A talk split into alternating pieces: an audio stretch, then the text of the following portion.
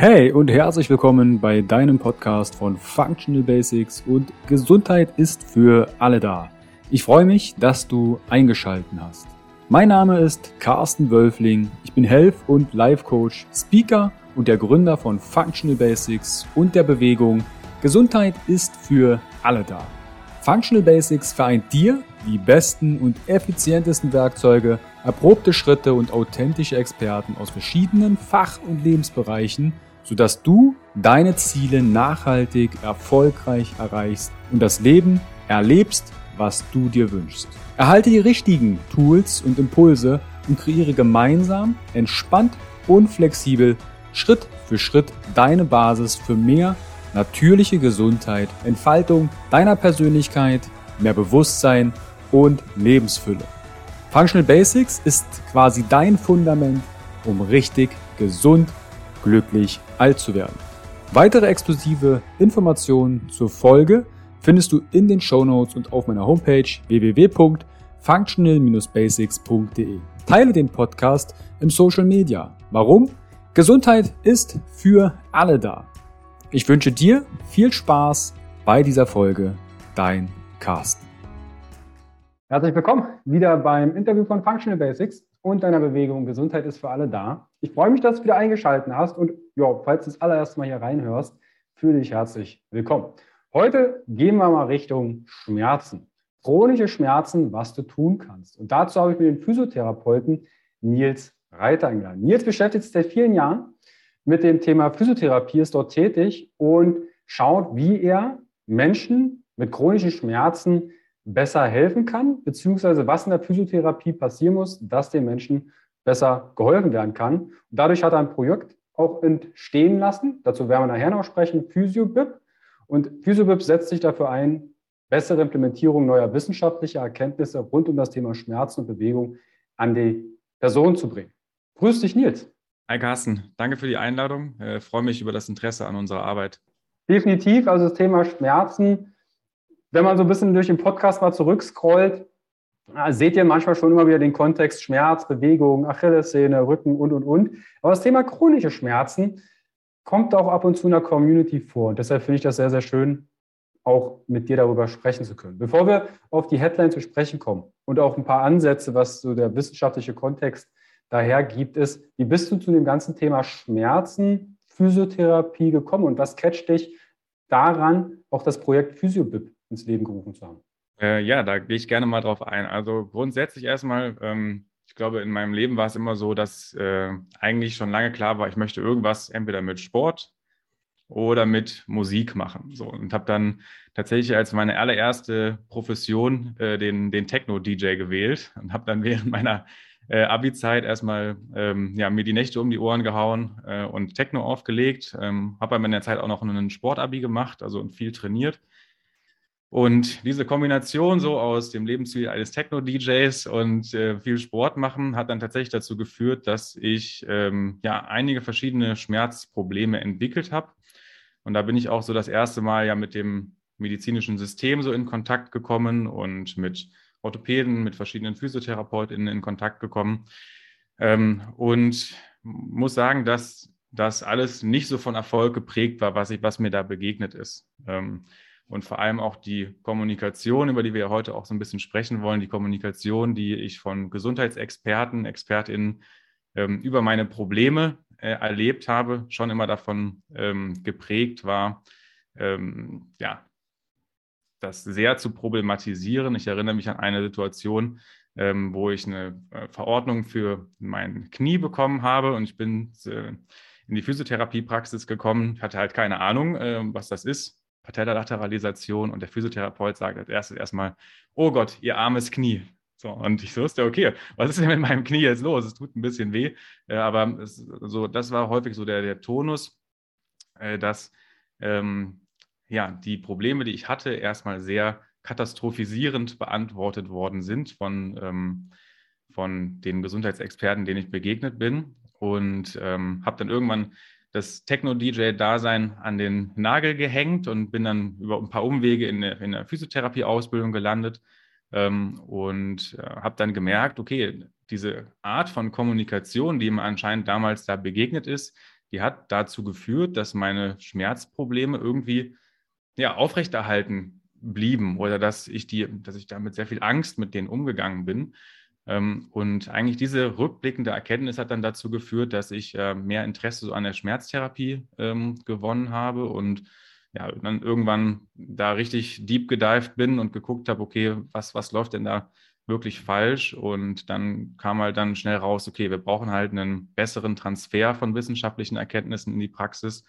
Ähm, und dann habe ich mich mit einem Kumpel, Noak, äh, zusammengetan. Wir wohnen mittlerweile auch zusammen und machen hier unsere Physio-WG, äh, haben ein großes Gym im Wohnzimmer und äh, ja, denken viel darüber nach, wie wir ähm, Wissenschaft besser in die Praxis bekommen können. Und das ist so der Stand heute. Ähm, arbeite noch so 15 Stunden mit Patienten und Patientinnen und ähm, ein bisschen privat und dann hauptsächlich sonst wissenschaftlich über die Physio-Bib, genau.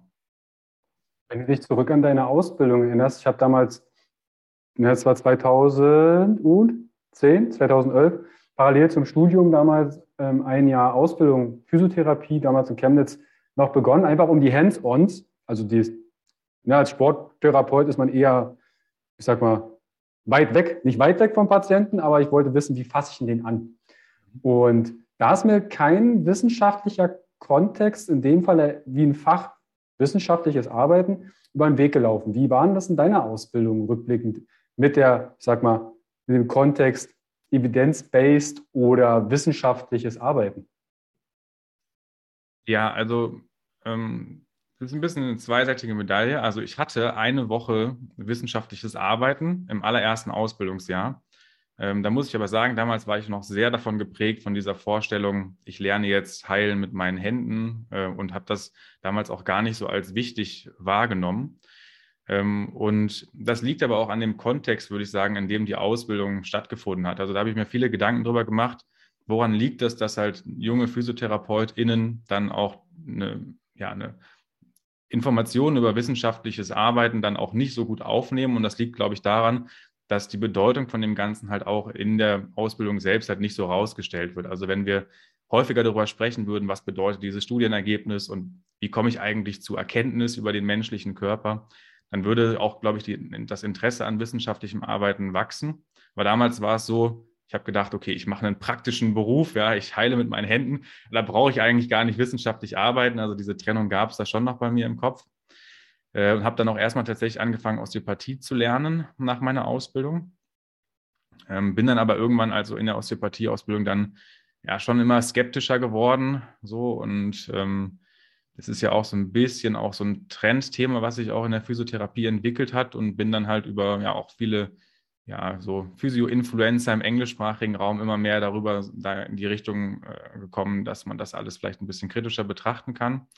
Ähm, und habe mich dann, ja, so würde ich sagen, so zwei, drei Jahre recht intensiv selbst mit dem Thema beschäftigt, wissenschaftliches Arbeiten, habe viele Bücher gelesen zu dem Thema ähm, und habe mich dann jetzt vor zwei Jahren nochmal entschieden, tatsächlich nochmal studieren zu gehen und äh, habe dann nochmal einen Bachelor angefangen, also einen berufsbegleitenden und bin jetzt auch gerade dabei, äh, meine Bachelorarbeit nochmal zu schreiben. So, und genau, mich in dem Thema also ein bisschen die wissenschaftliche Ausbildung nachzuholen im Endeffekt. Ähm, der Studiengang, also was, was studierst du?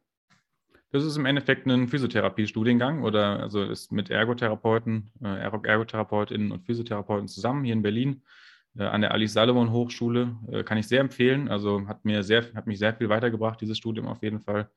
Und ähm, ist auch einer der Hauptmotivatoren auf jeden Fall gewesen, auch dieses Physio-Projekt ähm, in, ja, in Aktion zu bringen. Mhm.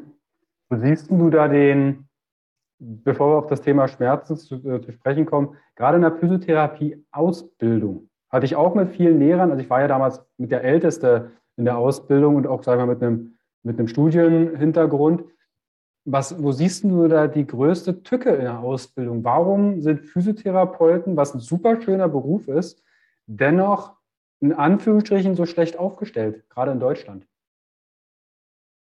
Oh ja, das ist also eine ziemlich komplexe Frage. Ich glaube, das können wir nicht nur auf die, auf die Physiotherapie-Ausbildung jetzt, äh, jetzt schieben. Ähm, ich denke, das ist, also da gibt es sehr viele komplexe Antworten drauf. Äh, ich würde jetzt vielleicht mal so ein paar Sachen benennen, die mir einfach in den Kopf kommen. So.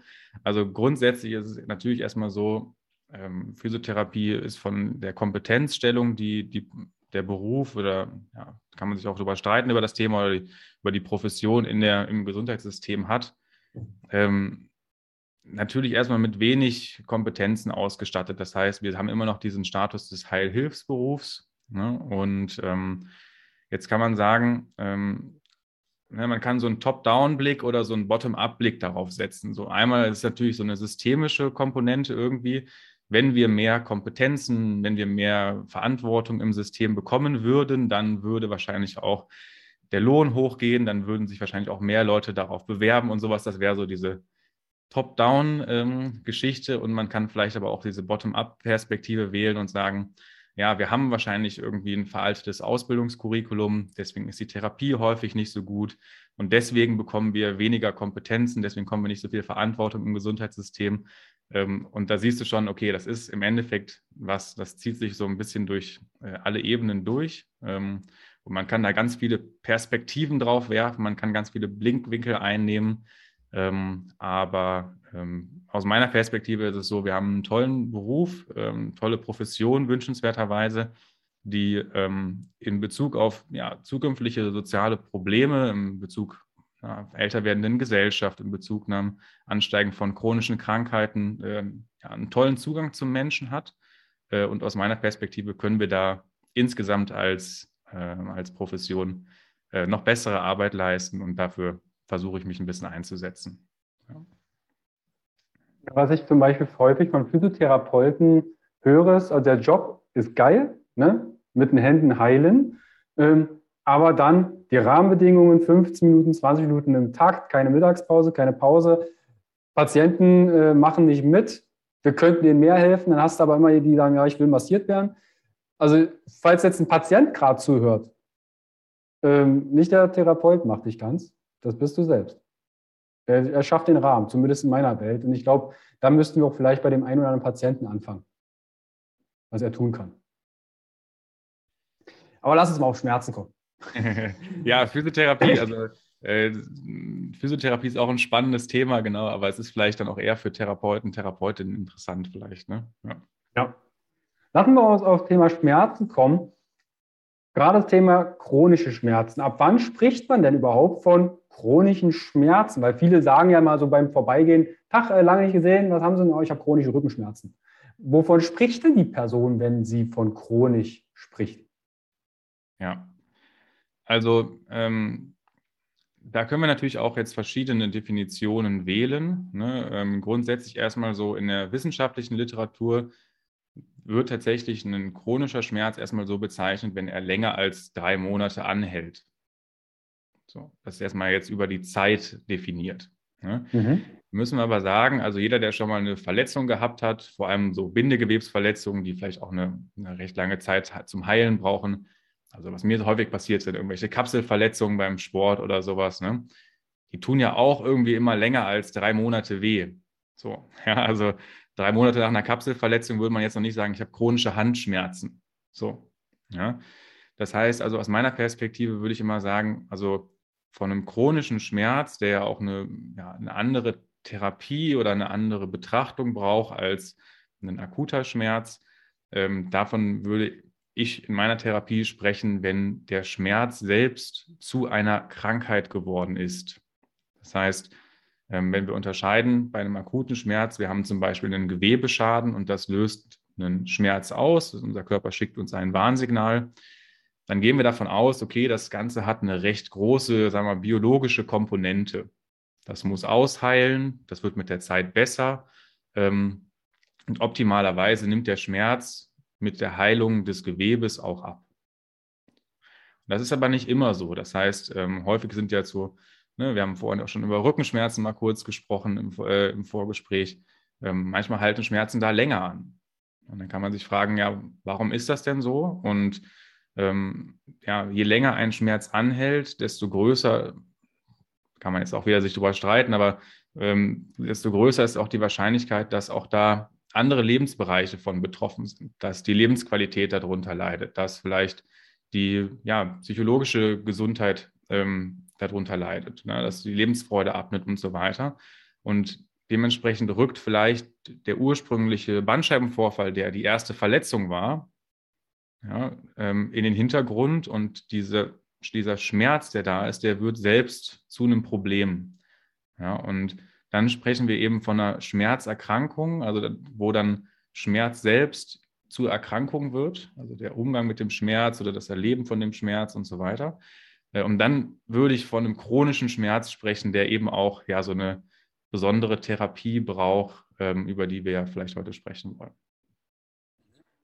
Dass da einmal Bindegewebsverletzung sagt, also vielleicht als Beispiel für diejenigen, die gerade noch im Lexikon nachschlagen, was Bindegewebe ist. Angenommen, du hast dich beim Rasieren geschnitten und ziemlich tief, dann hättest du eine Bindegewebsthematik oder eine Achillessehne ist gerissen. Wäre das auch ein Bindegewebsthema? Könnte man das ja? Ja, genau. Also ähm, Bindegewebe ist ja quasi so, ne, wir haben, also wir haben vier Gewebeformen im Körper, äh, die schulische Unterteilung, Muskel, Nervengewebe, Epithelgewebe, das ist sowas wie Haut oder so, ne, ähm, oder Bindegewebe, also da gehört Knochen dazu, Kapsel, Knorpel, Sehnen und so weiter. Das ist alles äh, Bindegewebe, genau. Die Faszien, also die Faszien gehören auch dazu. Die Faszien, wahrscheinlich kriegt Dr. Robert Bleib gerade einen Schluck auf ähm, wird irgendwas kaputt und das wäre der Bindegewebsschaden. Ja, also lokal wird zumindest, so wie ich es noch mich erinnern kann, ans Gehirn gemeldet, du, ist was kaputt gegangen, mach dich mal bemerkbar, fang an zu schreien oder äh, schau mal, dass du dein Leben jetzt veränderst, zeitweise. Wo ist jetzt der Unterschied zwischen einem Bindegewebsschaden und zum Beispiel einem, nehmen wir mal einen Rückenschmerzen, weil das haben ja irgendwie alle mal im Leben bisher mal erlebt und das ist vielleicht chronisch. Wo entsteht denn da der Schmerz? Also lass uns vielleicht auch darüber mal sprechen, wo kommt ein Schmerz her, wenn es nicht aus dem Bindegewebe ist? Ja, ähm, genau. Also da können wir mal betrachten, vielleicht so, dann stellen wir die Frage, was ist Schmerz eigentlich? Ja? Mhm. Ähm, und genau, was du gerade beschrieben hast, ich denke, das ist auch sowas, äh, was auch gesellschaftlich relativ tief verankert ist, weil auch unsere Erfahrungen, die wir im, im normalen Leben mit Schmerzen haben, ja auch ja so ähm, diese Sichtweise auf Schmerz so ein bisschen prägen. Das heißt, wenn wir uns als Kinder das erste Mal in den Finger schneiden oder irgendwie hinfallen und eine Schürfwunde haben oder sowas, dann erleben wir einen Schmerz und wir gehen eigentlich davon aus, je größer meine Verletzung ist, desto größer ist auch mein Schmerz. Ähm, wenn wir jetzt aber Schmerz wissenschaftlich betrachten und versuchen, in wissenschaftlichen Experimenten äh, irgendwie zu untersuchen, dann wird ziemlich schnell klar, das ist nicht immer so. Und wir können da auch äh, spannende Beispiele für finden, äh, die ein bisschen lebensnahe sind, die das auch belegen. Also wir nehmen zum Beispiel ähm, das Beispiel von einem Soldaten, der im Gefecht verletzt wird. Ja, und äh, da gibt es ganz viele Beispiele zu, wo er zum Beispiel irgendwie sich in Sicherheit bringt und gar nicht merkt, dass er verletzt ist. Und erst als er in Sicherheit ist, merkt, okay, ich habe ja irgendwie, bin getroffen oder habe einen Arm verloren oder irgendwie sowas. Ja. Aber da sehen wir schon mal, die Stärke einer Verletzung hängt nicht so eng mit der Stärke des Schmerzes zusammen, wie wir das so gelernt haben. Ja. Und äh, auf dieser Annahme basieren ja auch viele von unseren Untersuchungstechniken, die wir zum Beispiel machen. Also bei einem Rückenschmerz zum Beispiel einen MRT zu machen, ja, ähm, basiert ja auf der Annahme, ich kann, wenn ich mir die Struktur genau angucke und da jetzt ein Bild von mache, dann kann ich auch genau finden, wo mein Schmerz denn herkommt. So. Mhm. Ja, und das müssen wir sagen, das ist äh, viel unzuverlässiger, als wir es eigentlich kennen. Und das liegt daran, dass im Gewebe eigentlich kein Schmerz produziert wird, sondern was da produziert wird, das nennen wir sogenannte Nozizeption. Das heißt, es ist ein Alarm erstmal, ein Warnhinweis, könnte man sagen, der von unserem Nervensystem zum Gehirn oder zum zentralen Nervensystem transportiert wird und da erstmal verarbeitet, bewertet wird und so weiter. Und bewertet und verarbeitet wird dieser nozizeptive Reiz da auf ganz, auf Basis ganz vieler verschiedener Informationen. Wir haben jetzt gerade schon den Soldaten genannt. Eine wichtige Information, die da zum Beispiel mit einfließt, ist, in was für einer Umwelt befinde ich mich gerade? Wie sicher fühle ich mich gerade? Aber auch zum Beispiel, was habe ich für Erfahrungen vorher mit Schmerzen gemacht? Habe ich diese, diesen Warnhinweis schon mal gehabt und ähm, habe dann vielleicht sechs, sechs Tage starke Schmerzen danach gehabt? Ja, also da wird mein Gehirn auf viele Erinnerungen, Erfahrungen, Umwelteinflüsse zurückgreifen Und auf Basis dieser Informationen wird das Gehirn dann oder das zentrale Nervensystem dann entscheiden, ob es einen Schmerz in den Körper schickt. So, das heißt also, das ist als erstes, was wir jetzt aufgelöst haben, ist erstmal Schmerz kommt nicht aus dem Körper, sondern es kommt ein Warnsignal vom Körper zum zentralen Nervensystem und dann wird Schmerz aus dem zentralen Nervensystem in den Körper geschickt. Ich habe da als Beispiel tatsächlich gerade meine, meine Ma, die hatte immer mal so ein bisschen Rückenschmerzen, jetzt hatte sie ja MAT und jetzt äh, hat sie letztens auch so gemeint, ja, da wo wahrscheinlich der Bandscheibenvorfall äh, ersichtlich ist, da tut es weh. Mhm. Genau dort. Jetzt, jetzt kann sie direkt drauf fassen. Ja. Und ihre Ansätze sind, äh, Sportlehrerin und äh, dass jetzt der Bandscheibenvorfall schuld ist für Dings. Und natürlich hast du gesagt, da kommen ein paar Umweltfaktoren zusammen. Kannst du die vielleicht mal benennen? Was hat denn einen Einfluss auf das Schmerzempfinden oder welche, welche Einflussfaktoren gibt es denn alles auf unser Schmerzempfinden? Was lässt es Schmerz verstärken oder vielleicht abschwächen? Kann man das in irgendeiner Form generalisieren? Ja, also vielleicht, das müssen wir vielleicht noch ein bisschen, äh, bisschen klarstellen. Also natürlich gibt es auch einen strukturellen Schmerz aus dem Rücken. Ja? Es gibt Bandscheibenvorfälle, die schmerzhaft sind, auf jeden Fall. Ja? Ähm, aber ähm, da kommen wir jetzt zu dem Thema, was du angesprochen hast, wie sich der Schmerz dann entwickelt. Also ne, wir haben einmal ähm, dann dieser akute Schmerz, okay, Gehirn entscheidet, da ist eine ähm, akute Verletzung, ich sende den Schmerz dahin. Okay. Ähm, und wie sich dieser Schmerz dann entwickelt, äh, da könnten wir sagen, ähm, also wir unterteilen gerne, so wenn wir auch in der Physik über Schmerzen sprechen, unterteilen wir gerne so in Risikofaktoren für eine Chronifizierung von Schmerzen und in Sicherheitsfaktoren. Ja, und ähm, tatsächlich können wir da, äh, du hast in deinem Podcast auf deiner Seite beschreibst du ja ganz, ganz viele verschiedene äh, Lebensbereiche, äh, die irgendwie zu unserer Gesundheit beitragen. Und eigentlich können wir sagen, die tragen alle auch, können die als Risikofaktor für Chronifizierung von Schmerzen gelten oder als Sicherheitsfaktoren. Das heißt zum Beispiel äh, Schlaf, Ernährung, äh, Bewegung, Bewegungserfahrung, äh, soziale Unterstützung, ähm, Wissen über, über Schmerzen, Wissen über den Körper zum Beispiel. Äh, das kann alles ein Risikofaktor sein, es kann auch alles ein Sicherheitsfaktor sein.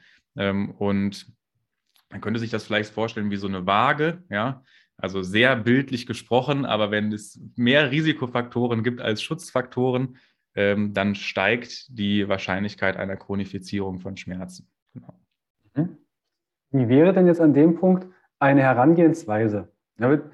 Was ich jetzt vielleicht bei dem einen schmerzgeplagten Zuhörer oder Zuhörerin jetzt gerade meldet, sagt, warte mal, ich habe Rücken, jetzt haben da ganz viele Faktoren miteinander zu tun. Boah, wo fange ich jetzt an? Wo gehe ich denn jetzt hin? Gehe ich ins Schlaflabor? Gehe ich zum Ernährungsberater? Gehe ich zum Physio oder, oder setze, setze ich es aus? Was wäre denn jetzt eine Möglichkeit, das mal aufzudröseln? Wo, wo habe ich vielleicht die Ansatzstelle, wo ich am besten intervenieren kann? Mhm. Ja, da stellst du die Frage der Fragen. Ähm, das ist gar nicht so leicht, auf jeden Fall. Ne? Ähm, und wenn wir jetzt, ähm, also natürlich muss man sagen, äh, mit einem Gesundheitsexperten Kontakt aufzunehmen, ist erstmal immer eine gute äh, Möglichkeit. Jemanden, der Erfahrung hat mit äh, der Arbeit mit chronischen Schmerzpatientinnen, der einen Therapieprozess gestalten kann. das sind erstmal die wichtigen Dinge. Und da eine Sache, die ich mir vorgenommen habe, heute zu sagen, kann man vielleicht hier platzieren, wenn äh, jetzt äh, Menschen da draußen, Zuhörer, Zuhörerinnen, Schmerzen haben und die kommen in Kontakt mit Gesundheitsexperten, ich habe gerade meine Erfahrung erzählt, ähm, würde ich empfehlen, ähm, erstmal vier Fragen zu stellen, ähm, die euch Orientierung in eurem Problem geben können. Denn das ist das Allerwichtigste. Ne? Wir haben grad, du hast gerade gesagt, es gibt so viele Faktoren und Orientierung zu finden ist erstmal jetzt die erste wichtige Aufgabe wahrscheinlich so. Ja, und die vier Fragen, die ähm, wichtig wären in einer Therapie oder in der Anamnese, in den ersten Sitzungen zu beantworten, wären, ja, was ist das Problem? Was passiert in meinem Körper? Wie lange dauert das? Wie hält das an? Was kann ich als Patient, Patientin dagegen tun? Und wie kannst du als Therapeutin, als Ärztin, als Gesundheitsexpertin mir dabei helfen? Das wären so Fragen, die ich in der ersten Sitzung an äh, heute an meinen Therapeuten, an meine Therapeutin stellen würde, wenn ich nochmal mit Knieschmerzen in die Sitzung komme. So. Ja, ähm, also da kann auf jeden Fall ein Experte helfen, Orientierung aufzubauen. So. Ist das erstmal nachvollziehbar? Mhm. Ist nachvollziehbar? Vielleicht, lass uns das vielleicht mal retroperspektiv an deinem Knie machen. Wenn mhm. du dir selber diese vier Fragen stellen würdest jetzt, mhm. was wären denn da deine Antworten? Naja, also äh, das ist ja genau das Ding. Also ähm, wenn ich damals jetzt, äh, wenn ich so in die Physiotherapie gekommen wäre an meinem Knie, wäre es wahrscheinlich so gewesen, was ist das Problem? Ja, ich habe mich überlastet und habe äh, viele Regenerationsfaktoren nicht äh, mit beachtet. Das heißt, ich habe die Nächte durchgefeiert, äh, irgendwie vielleicht noch Drogen genommen oder sowas, ja, und, ähm, äh, und tagsüber intensiv Sport gemacht. So. Äh, das heißt, wahrscheinlich hat mein Körper sich nicht richtig regenerieren können und das ist das Problem, das sich jetzt in meinem Knie äußert. Mhm. Ja. Da kann man jetzt den Turn machen. Das ist natürlich eine ganz andere Aussage als die, die ich damals bekommen habe. Ja ähm, irgendwie, okay, du hast eine Beinfehlstellung und deine Kniescheibe steht an der falschen Stelle und wir müssen jetzt das Gewebe da irgendwie lösen. So, ne? ähm, führt eine ganz andere Therapie, als wenn ich jetzt sage, okay, man muss vielleicht äh, ne, also meine, meine Lifestyle-Faktoren ein bisschen besser kontrollieren. Also was ist das Problem? Wie lange dauert das? Ja, also wenn, wenn wir die Belastungsfaktoren ein bisschen äh, regulieren und du langsam wieder ins Training einsteigst, ist das wahrscheinlich was, was du gut kontrollieren kannst. Ja. Ich muss da sagen, es gibt auch andere Sachen, deswegen ist diese Prognose ziemlich wichtig in der Physiotherapie oder in der Schmerztherapie. Es gibt einfach Dinge, die wir nicht so gut beeinflussen können. So, und da ist es aber auch wichtig, dem Patienten zu sagen, deswegen eben genau die Frage, na, das dauert vielleicht ein Jahr, dann geht es von selber wieder weg. Sie können eigentlich gar nicht so viel machen, bleiben Sie in Bewegung, sorgen Sie dafür, dass Ihr Leben, äh, Ihre Lebensqualität gut bleibt ähm, und dann ist es in einem Jahr wieder weg. Das ist auch eine wichtige Antwort. So. Äh, was kann ich tun? In dem Fall wäre das vielleicht die Belastung ein bisschen zu modifizieren. Das heißt, ähm, in dem Moment, wo ich Schmerzen erlebe, Belastung ein bisschen zu reduzieren, äh, vielleicht ein bisschen besser zu schlafen. Ähm, ähm, und wie kann der Therapeut mir dabei helfen? Ja, in dem Fall wäre das vielleicht mal mich zu beraten, wie ich denn einen gesunden Schlaf beibehalten kann. Oder vielleicht auch eine Verhaltensänderung, ähm, mit ähm, zum gesünderen Lebensstil irgendwie machen kann. Ne? Äh, mhm. Also haben wir das so ein bisschen in Perspektive gefasst, ähm, wie das da funktionieren könnte? Definitiv. Kann natürlich sein, dass wenn du jetzt nächstes Mal zum Physiotherapeuten gehst und sagst, hey, ich habe hier in dem Podcast vier Fragen gehört, stellen Sie mir die mal. Und dann deckt sich auf, weil ich schlafe eigentlich schlecht. Könnte sein, dass vielleicht der Physiotherapeut die machen einen super Job, aber es kann sein, dass es die falsche Ansprechperson ist, wenn es um das Thema Schlaf geht. Dann kommt vielleicht gut gemeinte Ratschläge aus der Brigitte, ähm, aber es ist vielleicht nicht passend zu deinem Leben. Ja. Mhm. Also ähm, eine, eine Empfehlung, du hast jetzt noch gefragt, okay, wie können wir vielleicht so, ja, so Korrelationen feststellen? Ne? Weil, mhm. also klar, wir schlafen alle mal schlecht und wir essen auch alle gerne mal einen Burger oder so. Führt das jetzt dazu, dass wir jetzt chronische Schmerzen haben? So. Ähm, und eine Sache, die ich dann zum Beispiel mit meinen PatientInnen immer gerne mache, ist, ähm, so ein Koordinatensystem aufzuzeichnen quasi ähm, und mal den Schmerzverlauf über die letzten drei Monate zum Beispiel zu skizzieren. Das heißt, mhm. wir haben einmal die Zeit und einmal die Schmerzintensität äh, auf der Achse, auf den Achsen. und wir zeichnen den, den Schmerzverlauf der letzten drei Monate auf und gucken mal, können wir da irgendwie feststellen, zum Beispiel immer an Tagen, wo du schlecht geschlafen hast, war der Schmerz dann schlechter oder so oder immer an Tagen, wo du dich besonders viel belastet hast, war der Tag dann, äh, war, der, Schmerz dann schlechter. Ne? Also da ähm, so ein bisschen Ordnung reinzubringen und zu gucken, können wir irgendwelche Korrelationen zwischen Lebensstilfaktoren, zwischen bestimmten Verhaltensweisen finden. Ähm, und dann kann man darüber in, in Kommunikation kommen. So, das wäre eine Sache, die ich so konkret immer mache, genau.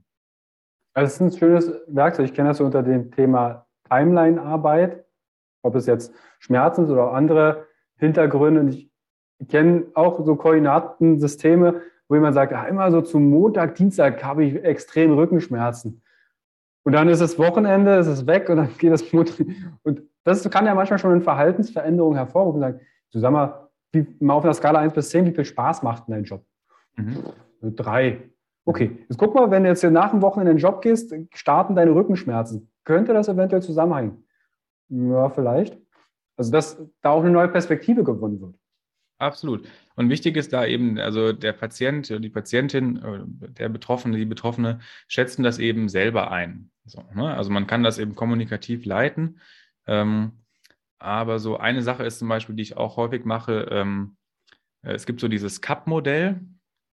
dass man quasi mhm. sagt, es gibt so ein, so ein dein, deine körperliche Widerstandsfähigkeit, deine körperliche geistige Widerstandsfähigkeit wird so von so einem, äh, von so einem Glas ähm, metaphorisiert. Das kann man mal aufzeichnen. Wovon wird denn jetzt, welche Stressoren fließen in dieses Glas mit ein? Wie sind die zusammengesetzt? Ne? Und dann haben wir eben in der Physiotherapiepraxis äh, Patienten, die kommen ich sage mal so gerne mit einer großen mechanischen Komponente von Schmerz oder einer großen strukturellen Komponente.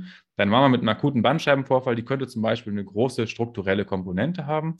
Und wenn die 50 Prozent besser wird in den nächsten drei Monaten, dann hat sie wahrscheinlich keine Schmerzen mehr. So. Ähm, es gibt aber Menschen, die haben auch ganz viele, so ganz viele zusammengesetzte kleine ähm, Komponenten. Das ist dann schon, schon schwieriger, wenn eine kleine mechanische Komponente da ist und ich kann die in der Physiotherapie vielleicht mit irgendwelchen Corrective Exercises oder sowas, was man, oder manuelle Therapie oder was man so traditionell gerne macht, kann die vielleicht ein bisschen verbessern. Äh, und ich betrachte die anderen Faktoren nicht, dann ähm, ist es vielleicht schon gar nicht mehr so wahrscheinlich, dass ich dadurch eine Verbesserung erlange. Ne? Also da auch da einzuschätzen, wie sind bei mir individuell die verschiedenen Faktoren, die zu Schmerz beitragen können, äh, zusammengesetzt. Welches sind die großen Fische äh, und wie kann ich die erstmal angeln? Also schaut da mal vielleicht einmal das Koordinatensystem, zeichnet euch das mal auf, dass ihr eine Korrelation rausbekommt aus euren eigenen Lifestyle-Faktoren und das SCAP-Modell oder SCUP-Modell? SCAP-Modell von dem Wasserkörper. Ah, ah, ah, okay. Willkommen Englisch-Deutsch, Deutsch-Englisch. Ich kenne das so unter einem Eimer ne, und dann fülle ich Stressoren rein und gucke, was ja, genau, kann genau. ich den Stress loswerden. Mhm. Und das könntet ihr euch ja auch mal aufzeichnen oder nehmt euch mal ein Glas und nehmt ein paar Steine und sagt, okay, das ist jetzt Stopp, das ist jetzt dann merkt er vielleicht irgendwie, das Glas viel zu klein für das, was ihr eigentlich reinfüllen wollt. Dann wäre vielleicht ein Impuls daran anzugehen. Du hast, ähm, Nils, du hast vorhin erwähnt, dass es ja auch ein eventuell ein besseres, neueres Konzept rund um das Thema chronische Schmerzen, Schmerzbehandlung geben kann und was ja auch in eurem wissenschaftlichen Kontext von PhysioBib euer Anliegen ist. Kannst du da mal ein paar Worte verlieren? Wo siehst du die Zukunft wenn es um das Thema Schmerzbehandlung geht? Ja, also ähm, als allererstes würde ich erstmal sagen, ähm, es gibt eine große Diskrepanz zwischen dem, ähm, was nach außen an Patienten häufig kommuniziert wird, also mit welcher Selbstsicherheit über Schmerzen kommuniziert wird, und dem, mhm. was wir eigentlich wirklich, wirklich wissen aus den Schmerzwissenschaften. Also es gibt einfach da wahnsinnig viele Wissenslücken erstmal noch. Ja? Ähm, und ähm, da sollten wir, glaube ich, als allererstes mal in unserer Kommunikation und in unserer, ja, in unserer Sicherheit zu den, einzelnen, zu den eigenen Therapieansätzen ein bisschen kritischer und ein bisschen vorsichtiger werden. So. Das könnte auch schon mal dazu führen, dass wir auch, ein, dass wir auch unsere traditionellen Ansätze, die ja noch sehr mechanisch sind, ne, ähm, also die häufig, häufig nur sich die strukturelle Ebene anschauen, ein bisschen kritischer betrachten. Mhm. Das wäre, glaube ich, schon mal eine gute Grundlage. Ähm, da sind wir auch bei dem Thema so mehr Wissenschaft in die Physiotherapie. Also erstmal ähm, die eigenen Denkweisen ein bisschen kritischer äh, zu hinterfragen. Ähm, und das kann dazu führen, dass wir ja, ein größeres, einen größeren Bedarf darin sehen, äh, uns abzudaten. Ja, also wenn wir sehr selbstsicher sind, dass unsere Therapien gut funktionieren, äh, dann brauchen wir vielleicht auch nicht mehr so viel neue Literatur lesen oder so. Aber wir müssen sagen, ja, also die Therapie mit chronischen Schmerzen, wir sehen einen Anstieg in der Bevölkerung insgesamt. Äh, das ist in Deutschland äh, noch nicht so schlimm wie in anderen Ländern, wie in den USA zum Beispiel. Ähm, aber es ist ein großes gesellschaftliches Problem. Und wenn unsere Therapien so gut wären, wie wir das propagieren, ja, dann, ähm, dann würde das besser laufen eigentlich.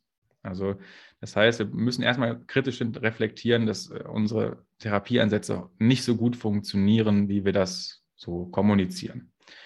Ja, und dann haben wir ja gerade gesagt, es ist ja ein komplexes Feld, wo viele äh, verschiedene Lebensfaktoren so äh, mit einwirken. Und deswegen ist halt aktuell so ähm, der State of the Art eben eine multimodale Schmerztherapie. Das heißt, wo viele Professionen, die sich auf, die ihre, ihre Perspektive auf ein bestimmtes, bestimmtes Teilchen, einen bestimmten Bereich des menschlichen Erlebens, des menschlichen Lebens lenken, zusammenarbeiten. So, mhm. und äh, das ist auf jeden Fall was, ähm, wenn jetzt einer von äh, unseren Zuhörerinnen hier ja, Schmerzen hat, die lange anhalten, ähm, die ähm, viele Lebensbereiche betreffen, ja, die die Lebensqualität einschränken, die das Sozialleben einschränken, ähm, dann ähm, ist es zum Beispiel, das ist auch eine Message, die vielleicht da wichtig ist, gut, da sich mal psychotherapeutische Hilfe zu holen. So, auch da wird immer häufig so ein bisschen vor zurückgeschreckt. Ne? Also ich habe ein körperliches Problem, warum soll ich jetzt zum Psychotherapeuten gehen? Ähm, aber das kann auch eine, eine, spannende Komponente sein, das mit zu betrachten.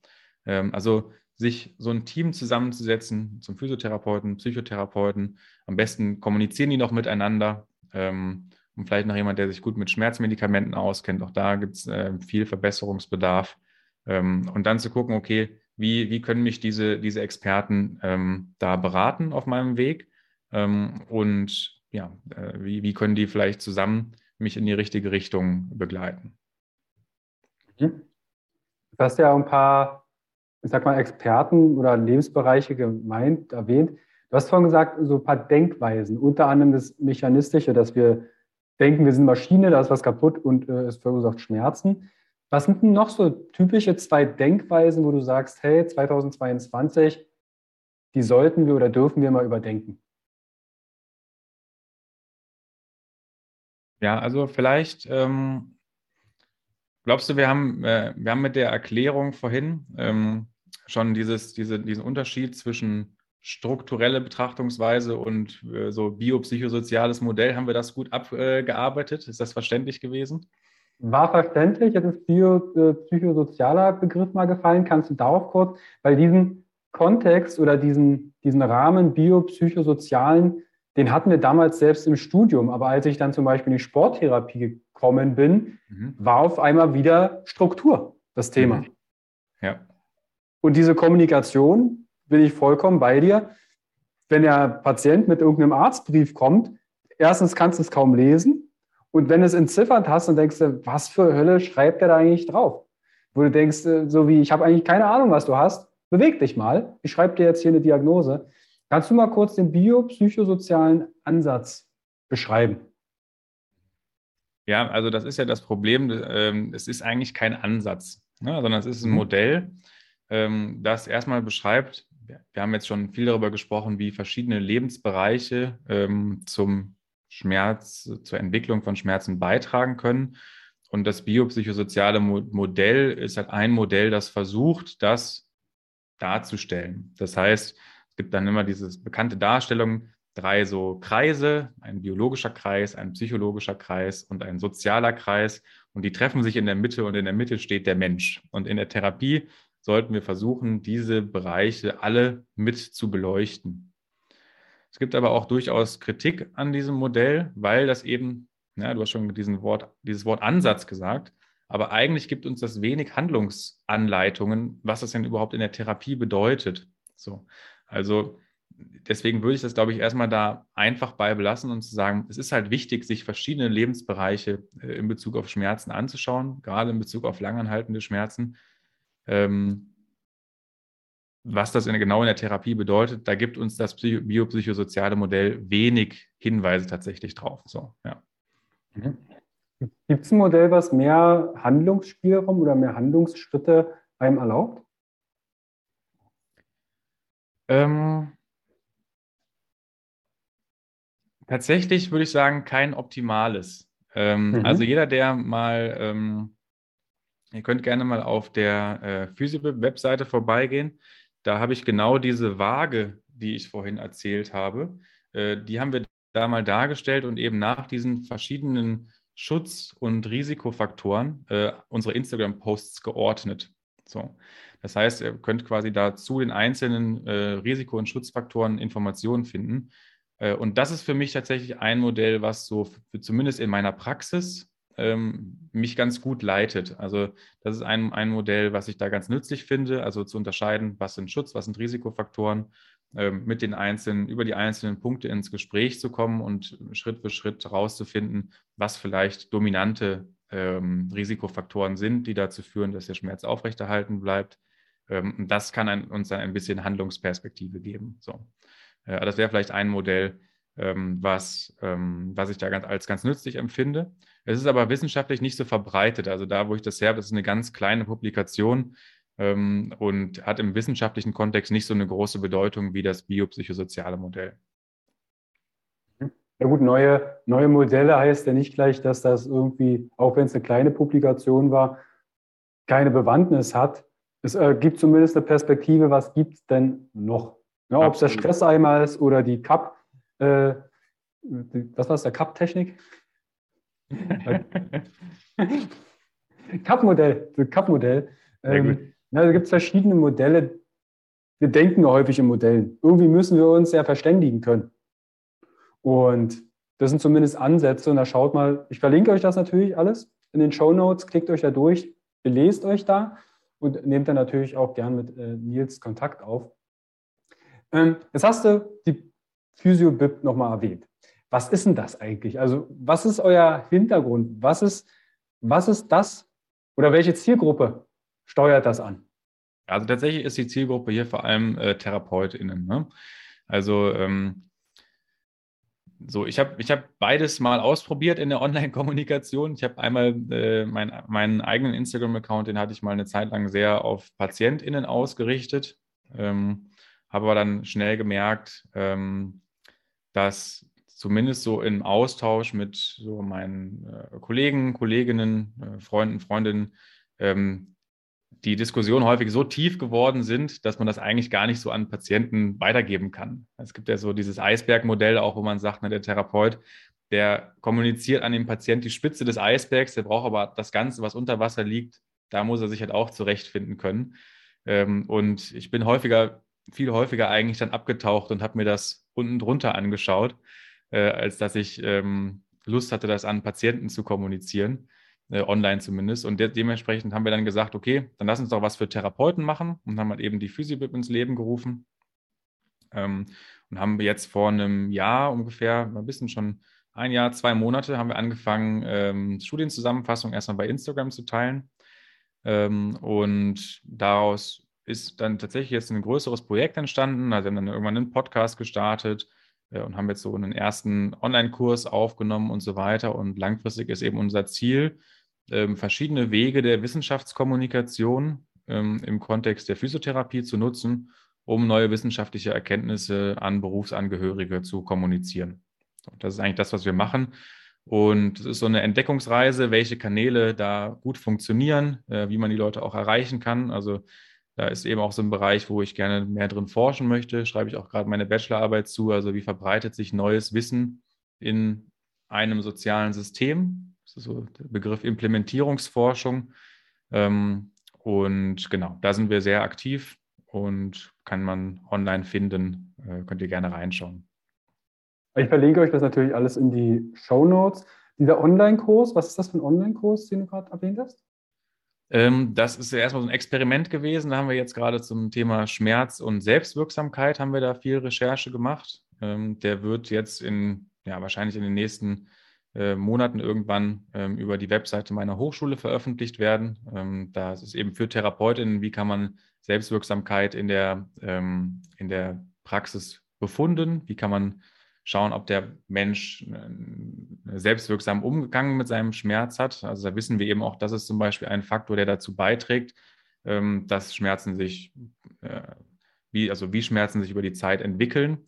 Das heißt, wenn Menschen das Gefühl haben, ich kann meinen Schmerz kontrollieren, ich kann trotzdem Schmerz meine äh, Alltagsaktivitäten durchführen, dann ähm, entwickelt sich der Schmerz wahrscheinlich besser, als wenn der, der Betroffene oder die Betroffene eine niedrige Selbstwirksamkeit hat. Also ist ein relevanter Faktor, ist tatsächlich sogar relevanter äh, aus unserer Perspektive als ähm, Angstvermeidungsstrategien, äh, Angstüberzeugungsstrategien.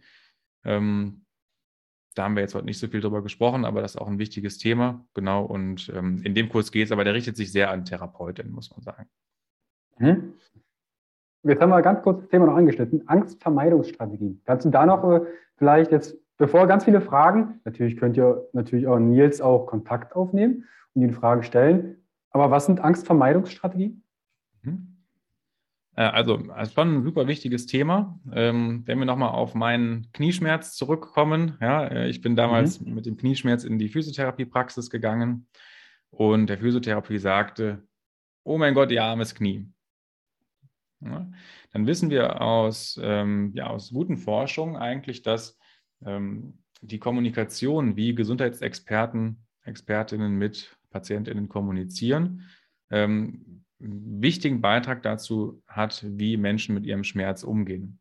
Und ein, eine Umgangsstrategie ist zum Beispiel ein Vermeidungsverhalten. Oder Im Englischen sagt man Avoidance Behavior.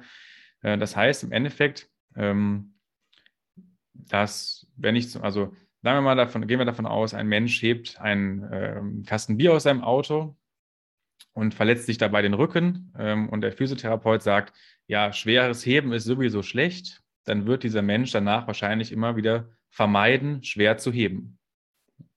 Und ähm, da sehen wir Zusammenhänge damit, dass, äh, dass, dass das dazu beitragen kann, dass Schmerzen eben aufrechterhalten bleiben. Ähm, eine bessere Strategie wäre hier, wenn wir Be Bewegungen haben, die schmerzt, diese nicht zu vermeiden, sondern die gerade besonders zu üben. Ne? Also die in kleinen Schritten sich wieder daran zu tasten. Das sage ich meinen Patientinnen in der Praxis auch immer. Ja, wenn sie Schmerzen bei einer Bewegung haben, dann heißt das nicht, dass sie die nicht machen sollen, sondern dass sie die, das könnte auch ein Hinweis des Körpers sein, dass gerade die geübt werden muss, aber in kleinen Schritten eben. Ne? Dass entweder die Belastung zu hoch war äh, oder die zu plötzlich war oder die ungewohnt war, die Bewegung. Ähm, aber wenn wir Schmerzen vermeiden, ähm, ist es eben bei manchen chronischen Schmerzpatientinnen auch so, dass diese Vermeidung immer weiter wächst. Das heißt, immer mehr Bewegungen des Alltags, immer mehr Bewegungen, die anspruchsvoll für den Körper sind, vermieden werden, weniger gemacht werden. Und das setzt eben diesen Angstvermeidungskreislauf in Gang. Also äh, das ist eben auch so beschrieben in der Forschung. Das ist so ein Kreislauf aus ich vermeide eine Belastung, dadurch erlebe ich eine Dekonditionierung, das heißt, meine Kraft, meine Ausdauer des Körpers und so weiter nimmt ab. Dadurch verstärkt sich mein Schmerz, dadurch vermeide ich noch mehr Bewegungen und ähm, dadurch nimmt wieder meine Konditionierung und sowas ab. Und das ist eben dieser Fear Avoidance-Kreislauf, Angstvermeidungskreislauf, ähm, den manche, ähm, manche Menschen mit langanhaltenden Schmerzen immer wieder durchlaufen. Also ist ein Verhaltensmuster, was man da so beschreiben kann. Ähm, und das wäre zum Beispiel in der Therapie ähm, wichtig zu sehen. Ne? Und dass man dann gemeinsam überlegen kann, okay, wie kann ich die angstbehafteten Bewegungen Schritt für Schritt wieder in mein Leben integrieren? Wie kann ich mich körperlich besser darauf vorbereiten? Und dann sind wir eben dann auch, ne, auch in der modernen Physiotherapie, die verhaltenstherapeutische Interventionen mit trainingstherapeutischen Ansätzen verbindet ähm, und so Schmerzen behandeln kann. Also danke dir nochmal, dass du das so gut erklärt hast am Ende. Ich glaube, das ist für den einen oder anderen nochmal sehr aufschlussreich. Einfach, weil ja doch die Kommunikation, ob es jetzt vom Arzt, vom Therapeuten, vom Trainer oder auch nur im Zweisam, da kommt jemand mit einer Erfahrung, oh, ich habe auch mal Rückenschmerzen, Gott, will bloß nicht mehr heben. Und zack, bumm, hast du in der, bist du in dieser Angstvermeidungs, in diesem Kreislauf mit drin. Gibt's da eine, hast du da eine Strategie, falls dir das ein oder andere auffällt, wie ich da als Ansatz rauskommen könnte? Ja, auch für PatientInnen jetzt wieder, ne? Mhm. Ja. Ähm, also es gibt verschiedene ähm, Ansätze, die sich damit beschäftigen. Ähm, und ich bin ein großer Freund von ähm, der Cognition Targeted Exercise äh, nach Joe Nice, also dass man quasi sich überlegt, ich äh, schneide mein Training ähm, auf meine spezifischen angstbehafteten Bewegungen zu das heißt, ich kann quasi sagen, Schritt eins erstmal mir überlegen, ja, wovor habe ich eigentlich jetzt gerade besonders Angst an Bewegung? Hat mein Therapeut mir zum Beispiel gesagt, ja, wenn Sie mit rundem Rücken heben, fliegt die Bandscheibe raus. Also ich habe sowas, haben wir alle schon tausendfach gehört, ja, in der, als Therapeutin. Ähm, oder äh, was habe ich letztens gehört? Mein Sporttherapeut hat mit einem Ultraschall meine Bauchmuskulatur untersucht und hat gesagt, ja, also mit der Bauchmuskulatur können Sie Ihre Wirbelsäule natürlich nicht halten. Geil. Eieiei. Ja, also ähm, oh, wei, oh, wei. da sich überlegen, okay, wovor, was sind vielleicht Dinge, die ich mal gehört habe von Gesundheitsexperten, Expertinnen, die dazu führen, dass ich Bewegungen vermeide. Und erstmal zu überlegen, okay, ist das, ist das wirklich richtig? Schwer zu beurteilen als Laie, so deswegen ne, immer wieder die, äh, der Hinweis, das ist gut, das mit einem Experten, einer Expertin zusammen zu machen. Aber ähm, sich das erstmal über zu überlegen, habe ich Angst, vermeide ich bestimmte Bewegungen und vermeide ich die zu Recht, weil das gerade nicht gut für mich ist? Oder ist das was, was ich vielleicht schon so lange mache und vielleicht sollte ich es mal wieder probieren? Ja? Und wenn Schmerzen wirklich schon lange anhalten, kann man jetzt ganz vorsichtig sagen, ihr könnt ein bisschen probieren. ja? Ähm, und dann sich zu überlegen, okay, ähm, welche Bewegung ist jetzt genau die, vor der ich Angst habe? Und wie kann ich die in ganz kleinen Schritten wieder in mein Leben integrieren? Ja? Je nachdem, wie lange die Schmerzen da sind oder wie intensiv die auch sind, ja, auch bei langanhaltenden Schmerzen haben wir eine große Bandbreite von PatientInnen, die stark oder weniger stark betroffen sind. Und bei manchen Menschen kann das zum Beispiel schon ausreichen, sich die Bewegung, vor der man Angst hat, nur vorzustellen. Das kann schon reichen. Ne? Also äh, allein die Bewegungsvorstellung ähm, kann manchmal schon eine Schmerzverschlechterung auslösen, ähm, weil das Gehirn so ähm, intensiv auf diese Bewegung reagiert. Ne? Also dann mhm. sich zu überlegen, was ist die, was ist die kleinste Dosis dieser Bewegung, die ich sicher machen kann. Also wo ich mir wirklich, wo ich wirklich selbstbewusst bin und sage, okay, wenn ich das mache, dann das verschlechtert wahrscheinlich nichts. Damit erstmal anzufangen und von da aus die Intensität immer weiter zu steigern, sich zu überlegen, sich auch, ne, auch zu gucken, wie reagiert mein Körper darauf? kriege ich Schweißausbrüche oder habe ich, kriege ich, ne, steigt die Angst oder so. Das ist dann schon spannend zu sehen, wie dann auch so Bewegung und Angst äh, und Schmerz zusammenhängen können. Ähm, und das in ganz kleinen Schritten zu integrieren ins Leben, äh, das zu reflektieren, was passiert da in meinem Körper ähm, und Schritt für Schritt das zu steigern. Das nennen wir ja, Graded Exposure eigentlich, also so graduelles Konfrontieren mit Bewegung. Ja. Danke, ich glaube, da wird der eine oder andere vielleicht jetzt nochmal einen, einen guten Ansatz bekommen. Ähm, weil es nicht selten, ne? gerade das Angstvermeidung. Also ich erkenne das gerade selbst, ne? vier Wochen nach äh, Corona habe ich tatsächlich eine gewisse Angst, meinen Körper wieder vollendlich zu belasten. Einfach wegen Angst vor Herzmuskelentzündung und und und. Merke aber selbst, wenn man irgendwie der Körper will schon, aber es limitiert mich. Mhm. Was mache ich? Ich steige aufs Fahrrad, habe einen Puls, äh, im Blickfeld und schaue einfach, wie geht es mir. Ich spüre rein. Natürlich jetzt eine Herzmuskelentzündung spürst du erst, wenn es zu spät ist. Ähm, aber ich hole mir dann Klarheit und sage, hey, ich frage einen Experten, in dem Fall einen Kardiologen, dann kannst du mal ein Belastungs-EKG machen oder auch eine Blutentnahme und schauen, gibt es da vielleicht Parameter, die auf eine Herzmuskelentzündung und wenn er sagt, nee, sorry, Carsten, da ist nichts zu sehen, gib Gas, dann habe ich Sicherheit. Mhm. Mhm. Absolut. Also, ne, und das ist halt genau das, was wir gerade auch gesagt haben. Also, die Meinung von GesundheitsexpertInnen kann halt ein Schutzfaktor oder ein Risikofaktor sein. Wenn der mhm. Therapeut mhm. sagt, oh Gott, ihr Knie, ist auf jeden Fall ein Risikofaktor. Und jetzt haben wir ja mal so ein bisschen dargestellt, wie dann ein Risikofaktor dazu ne, zu ein bestimmtes Verhalten informiert und wie dann ein bestimmtes Verhalten dann quasi zum Beispiel Schmerzen verändern kann. Ne, und mhm. solche, solche ähm, ja, Folgen haben wir dann quasi verschiedene in der, in der Schmerztherapie. Ähm, und äh, die müssen dann unterschiedlich betrachtet werden. Und diese Angstvermeidung ist ein Verhalten davon. Und wenn der Therapeut sagt, ach so, ja, Patellalateralisation, das ist ja nicht so schlimm, äh, Belastung ein bisschen reduzieren, Sie können sich aber weiter bewegen, ja, wunderbar. Also da wäre ich wahrscheinlich ganz anders aus dieser Praxis rausgegangen. So. Und es mhm. wäre genauso richtig gewesen. Ne? Ähm, ja, dementsprechend, also Kommunikation ist ein ganz wichtiger ähm, Faktor da. Hast du vielleicht eine Buchempfehlung, wenn es darum geht, Kommunikation in der Therapie ist jetzt vielleicht eher für ein Fachpersonal, aber ich bin der Meinung, warum sollte das auch nicht Patient mal lesen? Dann wird er nämlich vielleicht hellhörig, wie wird er mit kommuniziert? Hast du da vielleicht eine Buchempfehlung? Gibt es da irgendwas schon auf dem Markt? Ja, also der Klassiker äh, ist definitiv äh, Schmerzen verstehen von äh, Lorimer Mosley und mhm. David Butler. Ähm, es gibt aber auch gute, ähm, auch gute Online-Quellen dazu. Also ich finde zum Beispiel ein sehr schönes Video ähm, hat, gibt es auch vom Lorimer Mosley, das heißt ähm, Tame the Beast. Äh, das ist auch eine Internetseite. Ähm, die ist, das ist sehr schön gemacht, so allgemeines Schmerzerklären.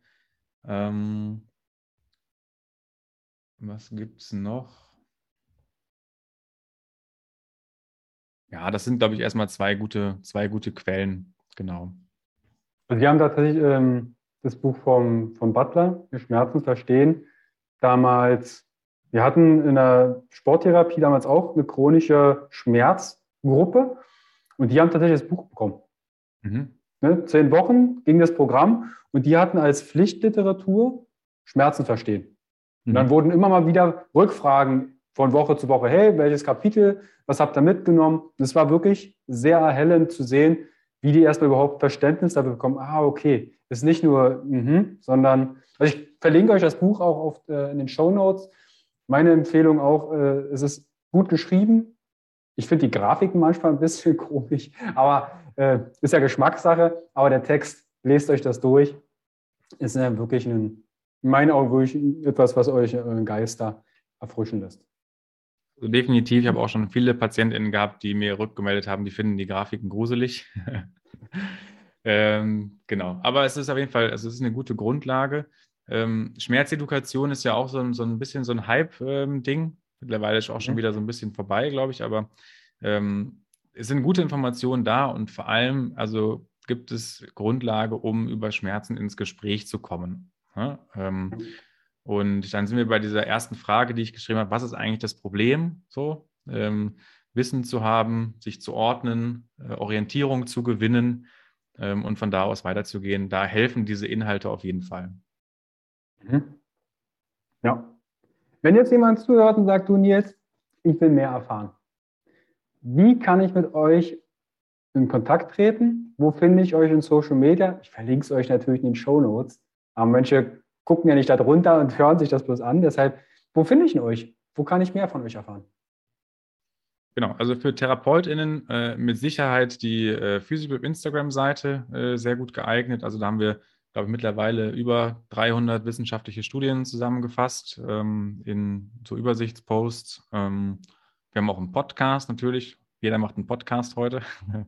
Ähm, und da könnt ihr auf jeden Fall draufgehen, also einfach physio.bib, das ist die Instagram-Seite. Und genau, wenn Betroffene unter euch sind, ähm, dann könnt ihr mich gerne persönlich kontaktieren, auch über mein Instagram am besten, ähm, nilsreiter.pt, genau. Ähm, und auch gerne vielleicht an meine E-Mail-Adresse äh, n-reiter.hotmail.de, genau. Mhm.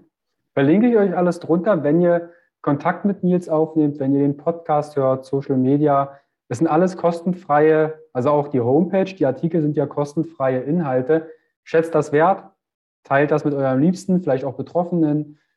Gerne kommentieren bei Social Media, bewerten bei iTunes, Spotify, gilt auch für meinen Podcast, aber natürlich auch wertschätzend für andere Sachen. Weil es ist kostenfrei, dennoch macht es Arbeit, auch wenn wir es gerne tun, aber es ist trotzdem Lebenszeit. Deshalb schätzt das gerne wert. Cool. Nils, ich glaube, wir haben ein buntes Portfolio. Wenn ich so die ja, Shownotes durchgehe, geil. Also ich hoffe, ich hoffe, äh, die Zuhörerinnen konnten was mitnehmen. Ähm, danke fürs Gespräch, hat Spaß gemacht. Ähm, und an die Zuhörerinnen würde ich sagen, tschüss zusammen. Genau, habt einen wunderschönen Tag. Und eine Ansage noch, wenn ihr sagt, hey, wir wollen in ein Thema genauer reinschauen, dann lasst es uns gern wissen. Dann Vielleicht ist es ja auch was für Nils sein Podcast oder nochmal in einem Interview. Wenn du sagst, hey, wir wollen mehr über Angst und äh, Angstvermeidungskreisläufe erfahren, dann hat dieser Podcast ja nochmal eine Chance, dass wir da genauer reingucken. In dem Sinne wünsche ich uns einen wunderschönen Tag. Ciao, Nils. Tschüss zusammen.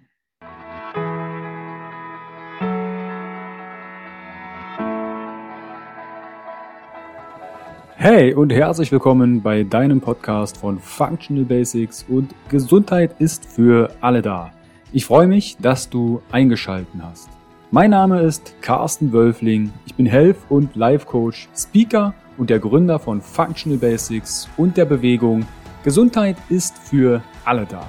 Functional Basics vereint dir die besten und effizientesten Werkzeuge, erprobte Schritte und authentische Experten aus verschiedenen Fach- und Lebensbereichen, sodass du deine Ziele nachhaltig erfolgreich erreichst und das Leben erlebst, was du dir wünschst. Erhalte die richtigen Tools und Impulse und kreiere gemeinsam, entspannt und flexibel Schritt für Schritt deine Basis für mehr natürliche Gesundheit, Entfaltung deiner Persönlichkeit, mehr Bewusstsein und Lebensfülle. Functional Basics ist quasi dein Fundament um richtig gesund, glücklich alt zu werden. Weitere exklusive Informationen zur Folge findest du in den Show Notes und auf meiner Homepage www.functional-basics.de. Teile den Podcast im Social Media. Warum? Gesundheit ist für alle da. Ich wünsche dir viel Spaß bei dieser Folge. Dein Carsten.